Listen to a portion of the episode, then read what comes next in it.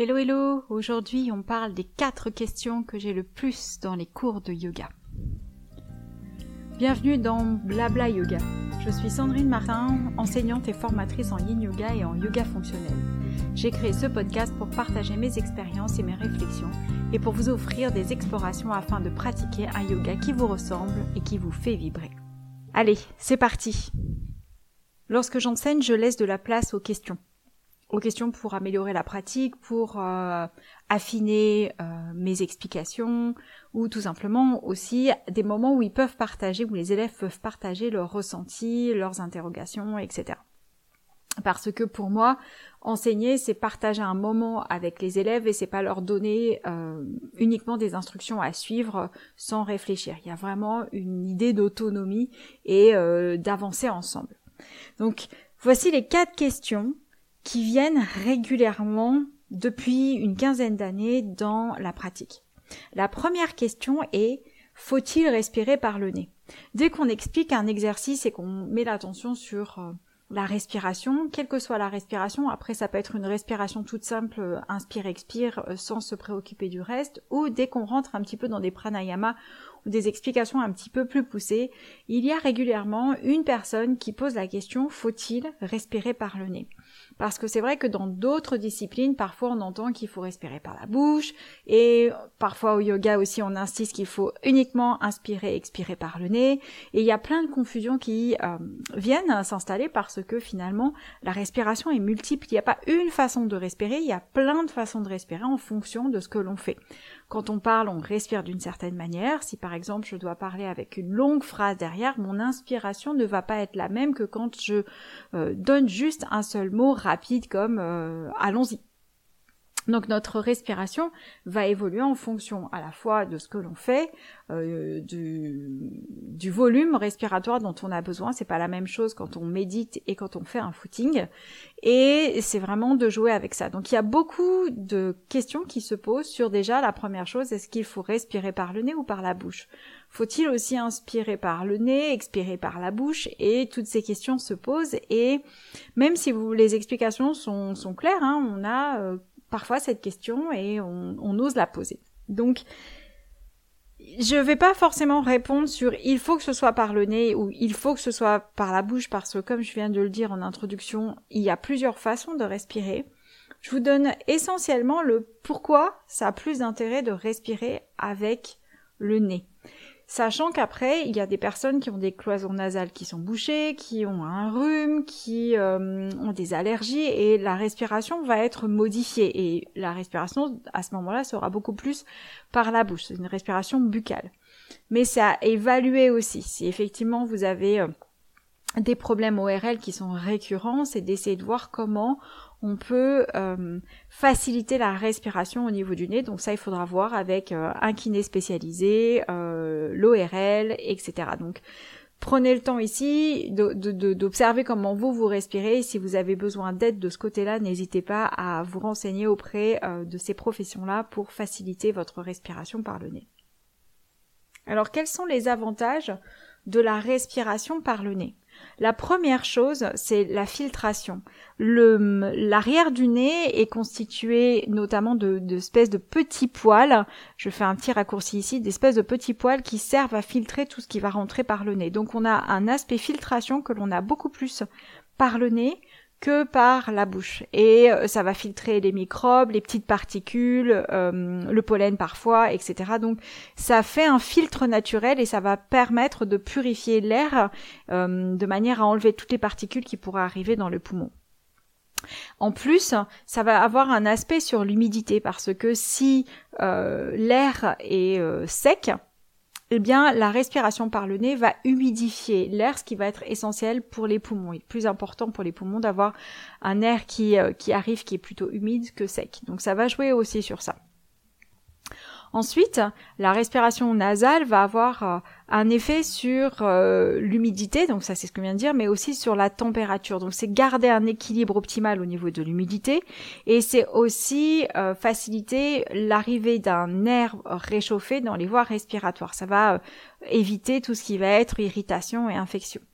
Observez quand vous marchez dans la rue ou que vous faites un, footing, même si c'est une dizaine de, foulées, votre l'air qui rentre dans votre corps n'est pas le même en hiver qu'en été.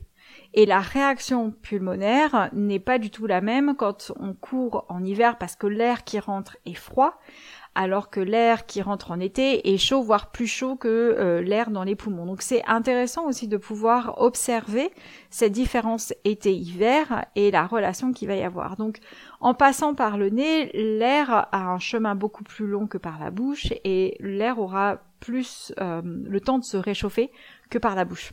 Donc c'est euh, aussi à envisager quand euh, vous êtes à l'extérieur et qu'il fait froid pour faciliter le confort pulmonaire, essayez de respirer avec le nez. Malheureusement, quand il fait vraiment froid, ça change un peu la donne. Ensuite, ici on est plus sur un aspect euh, nerveux. La respiration lente que l'on va faire par le nez en allongeant le souffle va calmer le système nerveux, ce qui permet euh, à long terme de réduire le stress et améliorer la relaxation.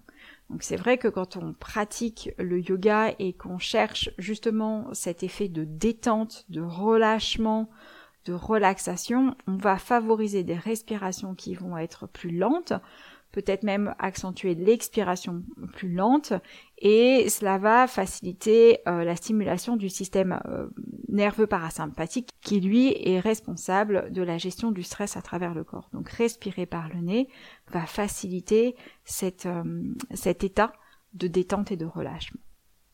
Donc voilà les trois grands aspects de la respiration par le nez et pourquoi respirer par le nez va avoir un aspect beaucoup plus euh, juste pour le corps.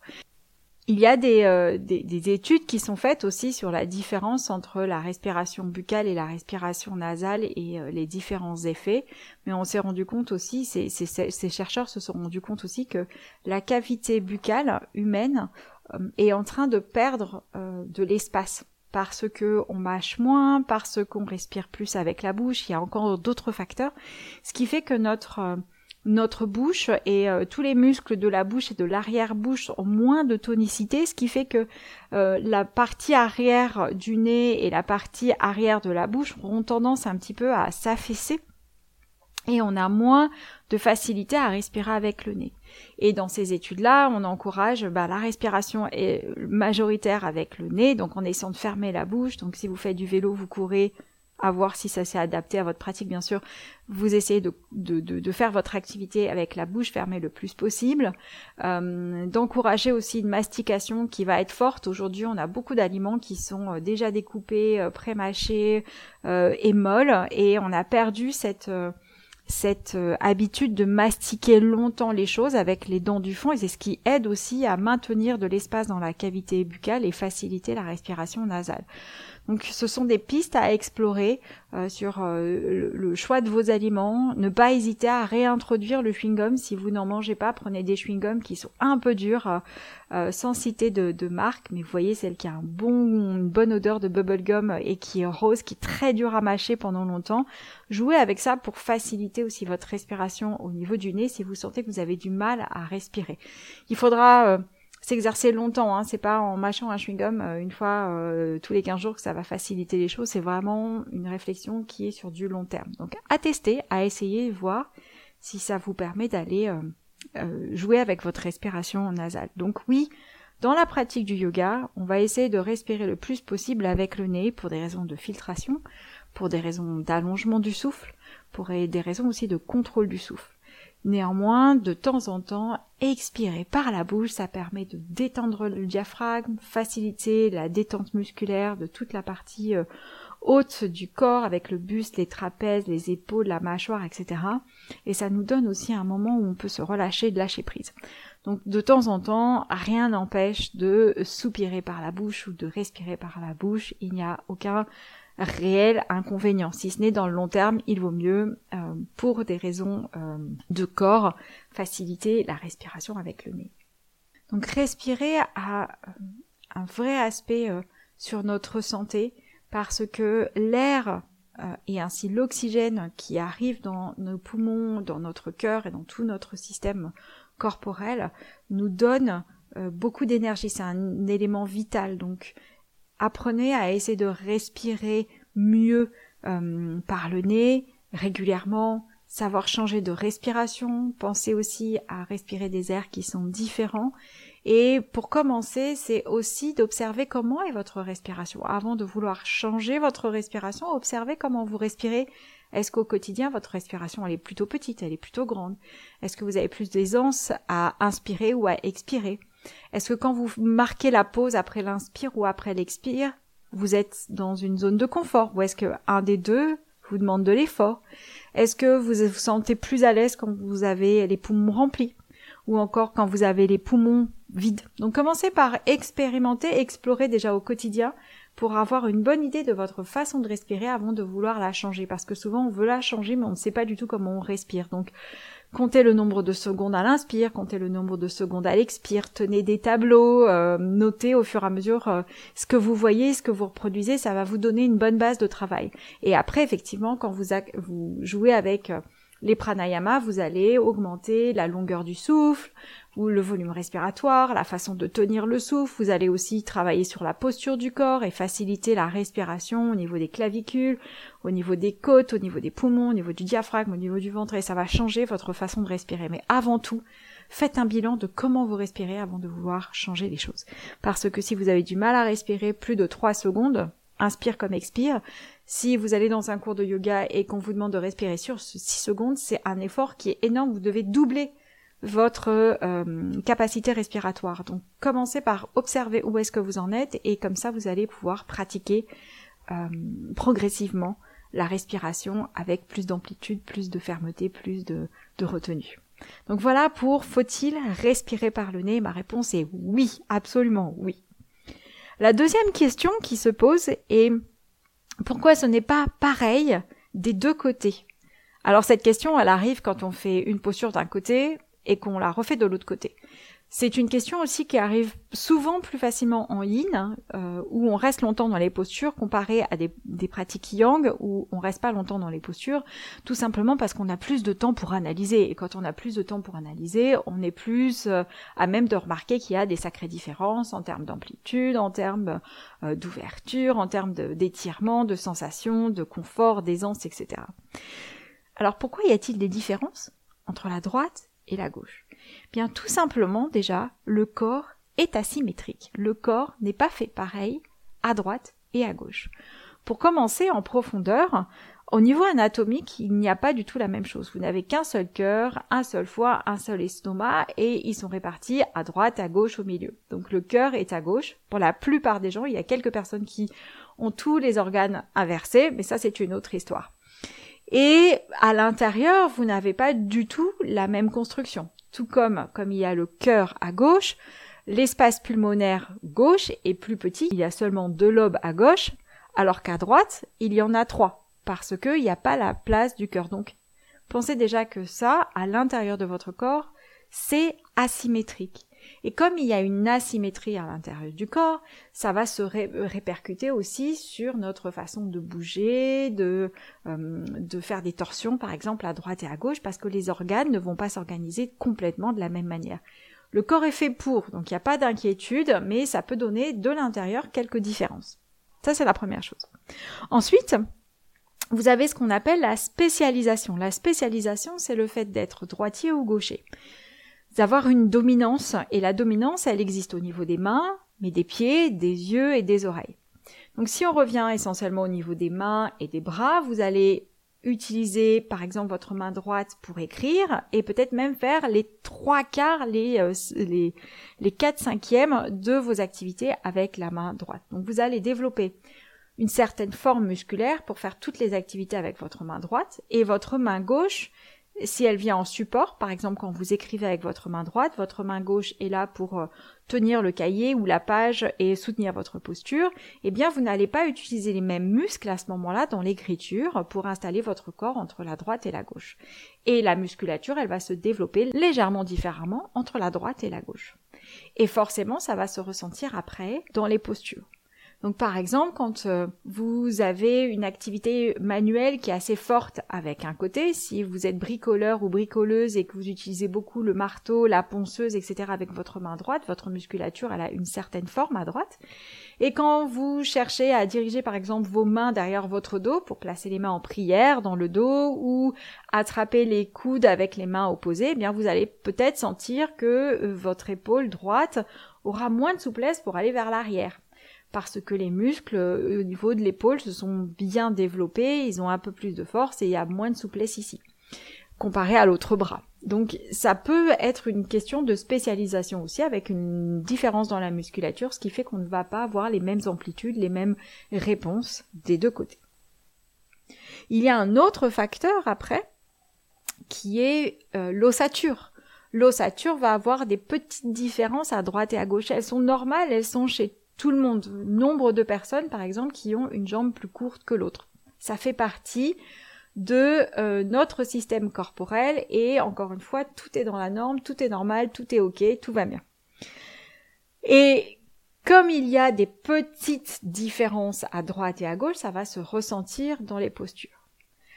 À cela, on peut ajouter un quatrième facteur qui est euh, l'habitude finalement quand vous asseyez tout le temps euh, à votre bureau par exemple ou quand vous êtes au restaurant, vous croisez toujours la jambe droite par-dessus la jambe gauche, bien dans les postures de yoga, vous aurez bien plus d'aisance euh, d'habitude, on va dire, parce que vous avez l'habitude de croiser la jambe comme ça, la jambe droite par-dessus la jambe gauche, donc vos muscles fessiers, vos muscles adducteurs et les autres seront bien habitués à adopter cette posture. Donc elle sera facile de ce côté-là. Par contre, de l'autre côté, si vous avez beaucoup moins l'habitude de croiser, euh, voire même on croise pas du tout de l'autre côté, hein, ça peut arriver, on croise ses jambes que d'un seul côté et l'autre on n'arrive pas, on reste pas longtemps. Et eh bien dès qu'on va faire dans la pratique du yoga toutes ces postures d'ouverture, de rotation externe, de flexion au niveau de la hanche, ben ça va sembler beaucoup plus difficile. C'est normal. Il y a un côté où vous euh, entraînez régulièrement et un côté vous n'entraînez pas régulièrement. Donc c'est important d'observer ces différents facteurs que sont l'asymétrie, euh, l'anatomie du corps, la spécialisation, euh, l'aisance aussi. Donc, comment ça va se jouer sur la posture? Eh bien, vous aurez forcément des différences entre la droite et la gauche. Dans certaines positions, ce sera très flagrant, vraiment euh, voyant, et vous allez avoir une sacrée différence entre les deux en termes d'intensité, de, de, sensation de blocage, euh, dans la respiration même, ça peut jouer sur votre respiration. Donc, c'est pas grave, observez. Maintenant, l'idée, c'est d'essayer régulièrement de s'installer avec la même amplitude des deux côtés. Alors ça veut dire quoi? Ça veut dire que le côté qui est plus raide, qui est plus coincé, bah, il aura du mal à rejoindre le côté qui est plus souple. Donc c'est de se dire de temps en temps, eh bien on va, on va changer un petit peu les paramètres. Au lieu de, faire en sorte que le côté qui est plus raide s'assouplisse vraiment, on va demander au côté souple d'en faire un petit peu moins, d'être un peu moins euh, euh, démonstratif dans la posture. Et une façon de commencer, c'est de commencer par le côté qui est le moins habituel, qui est euh, le plus raide par exemple, parce que ça vous donne des paramètres d'installation. Et ce qui fait qu'ensuite, quand vous allez passer de l'autre côté, vous allez essayer de retrouver les mêmes installations corporelles. Alors oui, euh, vous n'aurez pas les mêmes effets, les mêmes sensations, peut-être qu'au niveau des bénéfices, vous allez avoir l'impression de moins travailler d'un côté par rapport à l'autre, mais ça permettra pendant un certain temps de favoriser un schéma corporel qui va être équilibré. Parce que si vous avez un côté qui est très souple et un côté qui est très raide, et que vous commencez toujours par le côté qui est souple, et que vous euh, restez beaucoup plus longtemps sur le côté qui est souple, c'est normal parce que c'est plus facile, comparé au côté raide, eh bien, on finit par créer un déséquilibre entre la droite et la gauche, et on finit aussi par avoir un schéma corporel qui est un petit peu asymétrique. Donc l'idée ici, c'est de se familiariser avec un schéma corporel qui va peut-être être un peu plus raide, un peu moins ample, un peu moins souple, et c'est très bien comme ça. Donc c'est une façon de commencer.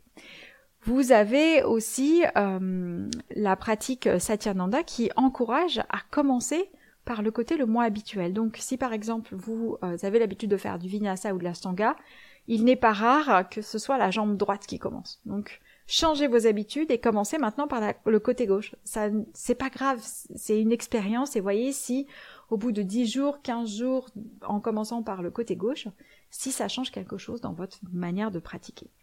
Donc pour revenir à la question, pourquoi c'est pas pareil à droite et à gauche Il y a plusieurs facteurs qui sont dus à l'habitude, à l'anatomie de, votre corps, de mon corps, et c'est ce qui va changer les choses. Donc c'est normal, ça fait partie du jeu. Donc à vous de voir comment vous euh, vous habituez à cette idée-là. Est-ce que vous êtes à l'aise avec l'idée qu'il y a une différence entre la droite et la gauche, ou est-ce que vous tenez absolument à voir les deux côtés symétriques, auquel cas la bataille risque d'être un petit peu longue. Donc c'est aussi un moment où on peut apprendre à être moins exigeant et à pratiquer en fonction de ce que les deux côtés euh, nous permettent de faire. Donc euh, voilà pour la deuxième question. La troisième question qui est souvent posée est comment faut-il faire pour contracter le périnée? Parce que quand on parle du périnée, on parle souvent d'une région qui est euh, un peu inconnu. Alors sauf quand on a fait une rééducation périnéale où là on a beaucoup plus d'idées de, ce qu'on doit faire et ce qu'on doit ressentir, etc. Mais sinon c'est vrai que c'est quelque chose qui est un petit peu euh, obscur parfois parce qu'on manque aussi euh, d'indications, parce qu'on ne donne pas toutes les consignes, parce que quand on enseigne on n'est pas en mesure de donner toutes les consignes parce que on manque de temps. Donc voici un petit peu ce qu'on ce qu'on pourrait dire. Je fais juste une petite aparté ici, je vais parler essentiellement du périnée féminin parce que le périnée masculin est fait différemment, euh, même si il y a ce même euh, périnée, il y a juste euh, deux ouvertures pour les hommes et trois ouvertures pour les femmes. Étant une femme, moi j'ai plus travaillé avec le périnée féminin, donc il m'est plus aisé de parler du périnée féminin que du périnée masculin. J'imagine que ça marche dans l'autre sens on peut avoir des connaissances anatomiques sans aucun problème, qu'on soit un homme ou une femme, mais c'est vrai qu'après en termes de, de, guidance pour faire ressentir les choses, bien moi j'ai vraiment du mal à guider les hommes et c'est ok. Donc si vous êtes un homme à écouter le podcast, n'hésitez pas à poser la question aux enseignants masculins qui sont autour de vous pour que vous puissiez recevoir euh, euh, des indications qui correspondront plus facilement à votre anatomie. Donc le périnée féminin a trois espaces qui peuvent être contractés. Donc il y a l'espace de l'urètre, c'est comme si on retient l'envie d'aller euh, faire pipi. Il y a l'espace du vagin que l'on peut resserrer et libérer aussi. Et il y a l'espace de l'anus, pareil, que l'on peut contracter et essayer de détendre. Plus facile à dire qu'à faire. Donc vous avez ces trois zones. Et quand on va parler de contraction du périnée, l'idée c'est d'emmener une contraction qui va être équilibrée sur ces trois zones. Ça, c'est dans l'indication générale. Mais quand vous allez adopter une posture, votre posture va exercer des pressions plus ou moins importantes à l'avant, au milieu ou à l'arrière du périnée, donc c'est-à-dire au niveau du l'urètre, au niveau du vagin ou derrière au niveau de l'anus, et votre capacité de contraction va être différente, tout simplement, c'est dû à la posture. Mais si par exemple vous installez debout, ou si vous vous installez en position allongée ou encore en position assise sur une chaise, vous allez euh, ici essayer de contracter le périnée dans ces trois zones avec la même intensité, et la même longueur. Et vous allez certainement vous rendre compte, et moi la première, hein, c'est comme ça que ça se passe aussi chez moi, il y a des moments euh, où une zone sera plus facile à contracter. Donc ce qu'on cherche à faire quand on va contracter le périnée, c'est de contracter les différentes couches du périnée, contracter l'urètre, le vagin et l'anus à, intensité égale euh, quand c'est possible, quand la posture nous le permet, et de maintenir longtemps. Alors, une petite distinction, quand on parle de contraction, c'est pas comme deux portes qui se ferment, euh, mais c'est aussi une idée de suspendre un tout petit peu. Donc le périnée, il est là pour pour euh, recevoir les organes qui sont au-dessus. Donc quand on va le contracter, l'idée c'est que le périnée va monter un petit peu vers les organes, euh, donner cette impression de recevoir un petit peu les organes qui sont au-dessus. Si l'image vous aide. Donc c'est pas comme deux portes, mais c'est comme une petite suspension aussi de tout le plancher pelvien. Et c'est vrai que quand on, utilise le mot plancher pelvien, on pense à quelque chose qui est euh, horizontal et qui est dur, alors que ce sont des tissus qui sont souples et toniques en même temps.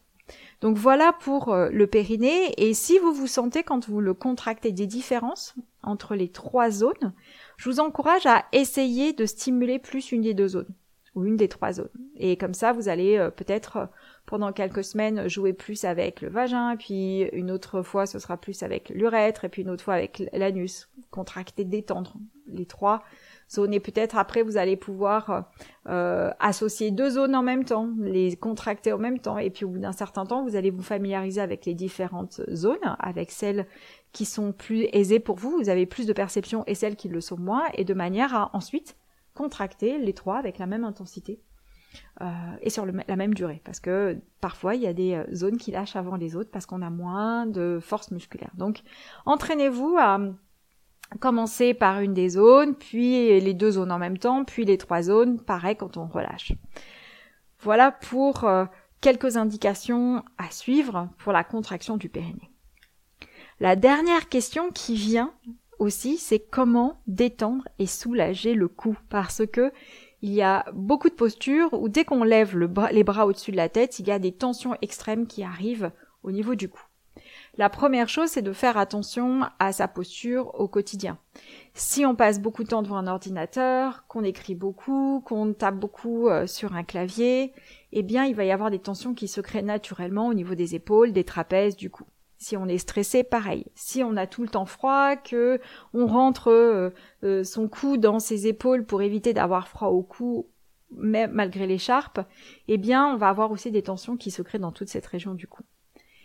Et aussi, il y a un autre facteur qui euh, a son importance, qui est l'utilisation du téléphone, ou quand on utilise le téléphone, on a tendance à baisser beaucoup la tête, ce qui crée aussi un déséquilibre entre l'avant et l'arrière du cou. Donc, ce qui fait que la musculature n'est pas équilibré entre l'avant et l'arrière et on aura tendance à avoir la tête qui s'effondre un petit peu vers l'avant. Ça, c'est vraiment une mauvaise habitude de l'utilisation du téléphone portable. Et c'est exactement la même chose si vous utilisez un ordinateur portable qui est bas et vous ne l'avez pas dans votre... Euh, vous êtes obligé de baisser la tête pour voir euh, suivre ce que vous avez sur votre écran, bah, ça va créer aussi cette euh, difficulté-là. Ce qui fait qu'après, quand vous êtes dans la pratique, eh bien, vous cumulez à la fois les difficultés de posture de la journée, les tensions de la journée associées euh, aux exigences de la pratique de yoga.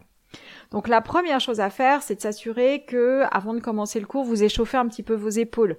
Vous faites quelques petites rotations d'épaule, vous tournez la tête à droite et à gauche, vous faites des petits étirements pour dénouer les tensions que vous avez accumulées tout au long de la journée à votre poste de travail, dans vos activités du quotidien. Ça, c'est la première chose. Ensuite, il y a un aspect anatomique à prendre en compte. C'est ce que l'on appelle le rythme huméro-scapulaire. C'est-à-dire que quand on monte les bras, la tête de l'humérus va aller à la rencontre de la scapula, c'est-à-dire l'omoplate. Ce sont deux mots différents, mais on parle exactement la même chose. Scapula, c'est le mot latin pour dire omoplate. Donc quand vous montez le bras, la tête de l'humérus, le haut du bras, va entraîner à un moment donné l'élévation, le soulèvement, euh, l'abduction de l'omoplate, ce qui fait que les épaules vont naturellement monter vers le plafond ça va pas être pareil chez tout le monde. Certaines personnes vont pouvoir lever les bras avec peu de mouvement au niveau des omoplates, tandis que d'autres, passez le 90 degrés, c'est-à-dire vous laissez vos bras le long du corps, vous levez les bras sur les côtés, vous arrivez à 90 degrés, et au-delà des 90 degrés, puf, l'omoplate, elle aura tendance aussi à se déplacer, à monter. Donc c'est, ça fait partie euh, de la forme normale des omoplates, et ce rythme qu'on appelle donc huméroscapulaire fait que nos omoplates montent. Et quand les omoplates montent, qu'est-ce qui se passe? Eh bien, les chairs qui sont au niveau du cou, donc il va y avoir comme muscles par exemple les trapèzes, les scalènes et bien d'autres, eh bien ces muscles-là vont se raccourcir, vont se euh, resserrer parce qu'il y a une pression de l'omoplate euh, vers le haut, ce qui fait que eh bien ces chairs-là vont se raccourcir, se, se comprimer l'une contre l'autre. Et ça va augmenter l'impression de tension au niveau du cou. Et associé aux tensions de la journée, eh bien c'est vite délicat, vite désagréable, on ne sait plus comment positionner sa tête au-dessus de son corps et comment trouver l'équilibre entre la tête, le cou, les bras, les omoplates et le haut du dos. Donc la première chose que vous pouvez faire, c'est déjà descendre les bras. On peut les descendre légèrement sur les côtés, on peut les descendre aussi vers l'avant, donc ça va donner une, euh, moins grande amplitude au niveau des épaules, vous aurez moins les bras parallèles. Donc si par exemple vous essayez avec les bras qui montent vers l'avant, vers le plafond. Une fois que vous avez monté vos bras vers le plafond, vous allez les ouvrir en V. Et le fait d'ouvrir en V, ça fait redescendre la tête de l'humérus, ça permet à l'omoplate de redescendre un peu et ça permet de dénouer un peu les tensions au niveau des trapèzes. Donc ça, c'est le premier geste. Placer les bras en V. Tant pis, si la consigne est de garder les bras parallèles, il faut savoir de temps en temps libérer les tensions au niveau du cou parce que sinon, vous sortez de la pratique en étant tout tendu, avec le visage tout serré parce que vous avez eu du mal à relâcher les tensions de votre journée dans cet endroit-là. Donc, gardez les bras en V, ça ira très bien. Si par contre, quand vous avez les bras au-dessus de la tête, vous sentez aussi qu'il y a des tensions qui se créent au niveau des aisselles, des épaules, essayez de voir si vous descendez les mains légèrement vers l'avant. Donc, pour être plus clair, quand vous gardez les bras le long du corps, vous montez les bras à 90 degrés devant vous et puis vous continuez votre parcours mais vous n'allez pas jusqu'à 180. Vous allez à 110, 120 degrés mais vous ne faites pas un 180 degrés. Donc ça va vous permettre aussi d'abaisser votre omoplate dans cette euh, position et libérer votre cou. Comment vous savez que votre cou va être détendu, relâché, avoir moins de tension? La première chose, c'est que vous pouvez respirer facilement. Si votre respiration est bloquée, c'est que souvent il y a des tensions qui sont créées dans cette zone-là. Vous pouvez tirer la langue, euh, faire des grimaces aussi, ça va vous donner une euh, idée de la tension que vous avez au niveau du visage. Si votre cou est serré, vous maintenez de la tension au niveau du cou, eh bien, avaler sa salive, tirer la langue, tout ça, vous allez le sentir au niveau de la trachée, ça va pas être très agréable. Et la troisième façon de faire, c'est qu'une fois que vous avez installé vos bras, dans la position, vous pouvez tourner la tête à droite, à gauche, pas trop vite, hein, juste euh, un petit tour à droite et à gauche en descendant la tête ou en remontant la tête. Si vous avez de l'aisance, c'est que vous n'avez pas trop euh, les muscles qui se sont raccourcis, comme je l'expliquais juste avant, et vous avez un peu plus d'espace. Donc l'idée, c'est de créer de l'espace. On va créer de l'espace parce qu'on éloigne le sommet du crâne du buste, mais on va aussi créer de l'espace parce qu'on descend les bras sur les côtés ou vers l'avant. Donc voilà comment soulager, détendre le cou dans les postures. Dans un certain alignement qu'on va réussir à détendre le cou, il vaut mieux changer la structure, euh, du corps, donc euh, l'ossature, la, structure osseuse, en ouvrant les bras, gagner un petit peu de souplesse et peut-être qu'en fin de cours, eh bien, vous pourrez rapprocher vos bras parce que vous aurez réussi à libérer votre cou. Et ne pas hésiter à se faire masser de temps en temps pour libérer toute cette tension-là. Voilà aussi comment jouer avec le relâchement du cou dans les postures avec les bras monter vers le plafond.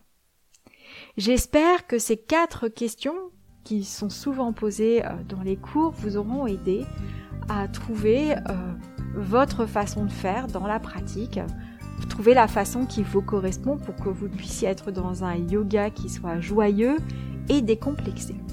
Je vous souhaite une bonne pratique et je vous dis à bientôt. Merci pour votre écoute.